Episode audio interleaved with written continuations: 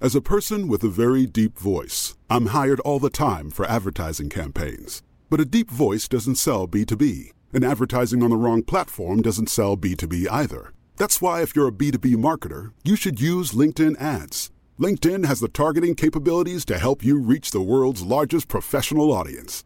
That's right, over 70 million decision makers all in one place. All the big wigs, then medium wigs, also small wigs who are on the path to becoming big wigs. Okay, that's enough about wigs. LinkedIn ads allows you to focus on getting your B2B message to the right people. So, does that mean you should use ads on LinkedIn instead of hiring me, the man with the deepest voice in the world? Yes. Yes, it does. Get started today and see why LinkedIn is the place to be to be. We'll even give you a $100 credit on your next campaign. Go to linkedin.com slash results to claim your credit. That's linkedin.com slash results. Terms and conditions apply.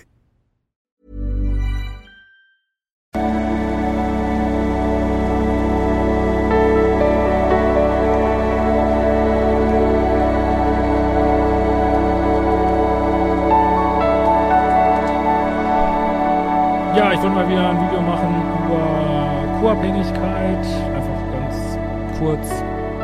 Das, äh, was ist das eigentlich? Warum ist das Begriff, der manchmal auch ja, ein bisschen in der Diskussion steht? Also ist ja nicht so ein offizieller Begriff. Also ihr werdet den jetzt zum ICD-10 oder so, werdet ihr den jetzt nicht so auf, vielleicht steht da irgendwo ganz tief drin, weiß ich nicht, aber werdet ihr nicht so ausstaffiert finden. Ähm, und ich versuche diese Begriffe ja auch eh zu vermeiden. Äh, und äh, ja, es kommt halt aus der Drogentherapie und ja, besagt halt so diese Erkenntnis, dass es zwar einen gibt, der Drogen nimmt, aber es auch einen gibt, der das unbewusst aus einer eigenen Abhängigkeit irgendwie doch unterstützt oder erleichtert, obwohl er es eigentlich gar nicht will, obwohl er nichts lieber will, dass der andere diese Drogen nicht mehr nimmt.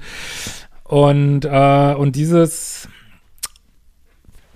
ähm, also dieses Muster hat man einfach, im Englischen heißt er dann Codependent, das einfach noch viel, viel weiter benutzt, äh, auch übersetzt in, in andere Beziehungen, wo es halt Opfer und Täter gibt oder irgendwas so, was so ansatzweise in die Richtung geht. Oder ein Tour und ein Lasser oder wie du es nennen willst.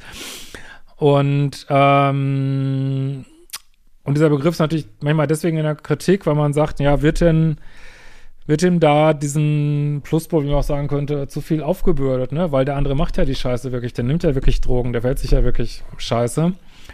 Und das kann ich verstehen. Also das sollte natürlich nicht sein, dass das in irgendeiner Weise kleingeredet wird, was da auf der anderen Seite passiert. Äh, und wenn jemand Drogen nimmt, nimmt er Drogen. Also da ist nicht der co-abhängige Partner dran schuld, dass er Drogen nimmt. Der nimmt Drogen, weil er Drogen nimmt, so, ne? Oder der ist meinetwegen Narzisst oder was weiß ich, weil er Narzisst ist. Kann er, ist alles, ist wie es ist, so, ne? Aber ich finde den Begriff, oder meinetwegen könnten wir auch andere dafür wählen, trotzdem ganz gut, weil es ist einfach, zumindest im Beziehungsbereich, da bin ich mir da ganz sicher, äh, ist es eine eigene Verantwortlichkeit, die man hat, dass man in solchen Beziehungen bleibt. So man, weil das ist ja häufig eine Fantasie, man könnte da nicht aussteigen. Man, wir leben nicht im Iran oder sonst wo. Also wir haben keine, weiß ich nicht, uns werden keine Partner zugeteilt. Äh, es ist auch, es gibt auch da, es ist ja einer der wenigen Bereiche, überraschenderweise, der wirklich überhaupt nicht groß geregelt ist vom Staat. Wir können zusammen sein, mit wem wir wollen. Es ist nicht mal Fremdgehen ist irgendwie, klar, es wird moralisch sanktioniert, aber es ist auch nicht, nichts ist verboten. Äh, und äh, ja, du kannst daten, wen du willst. Ne? Und es gibt da einfach immer weniger Hemmungen und bist da eigentlich komplett frei. Und wenn du immer wieder die gleichen Wahlen triffst, immer wieder den gleichen Typ Menschen datest, da muss man einfach auch mal ein Spiel gucken und muss die eigenen Anteile sehen. Das ist natürlich schwierig und natürlich erfordert das auch ganz viel Selbstliebe und Selbstannahme und auch akzeptieren, dass man eben auch eine vielleicht eine schwierige Kindheit hat oder ich weiß es nicht. Ähm, alles gut. Aber ja, trotzdem ist, glaube ich, was, was es sehr verbreitet gibt, so auf Social Media, so eine Haltung für, ich habe da gar nichts mit zu tun. Es ist nur Pech, dass ich in diese Beziehung komme.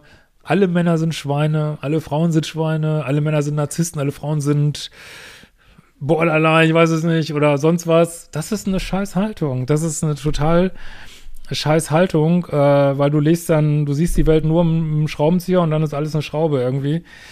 Und äh, habe ich ja auch in meinem letzten Buch Neue Dimensionen der Liebe ausgebreitet, dass wir müssen diese Opferebene verlassen und müssen sehen, hey, ich bin ja handelnder Teil und ich hab, kann meine Spielfläche ausdehnen und ich muss hier nicht zu 100 Prozent immer nur Opfer sein, ne? Weil so, wenn, wenn ihr euch diese ganzen E-Mails hier durchguckt, die ich immer vorlese, ja, eigentlich hätte man schon vorher wissen können, was kommt. Und wie gesagt, das ist so ein ganz feiner Switch, den man im Kopf hinkriegen muss, dass du nie schuld dran bist, wenn du schlecht behandelt wirst.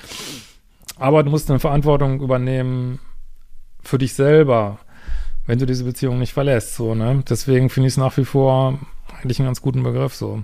In diesem Sinne, mach die fucking Kurse, gibt immer noch einen wunderbaren Code, Black Week 25, 25 Prozent um meine Kurse gibt es nur wenige Mal im Jahr.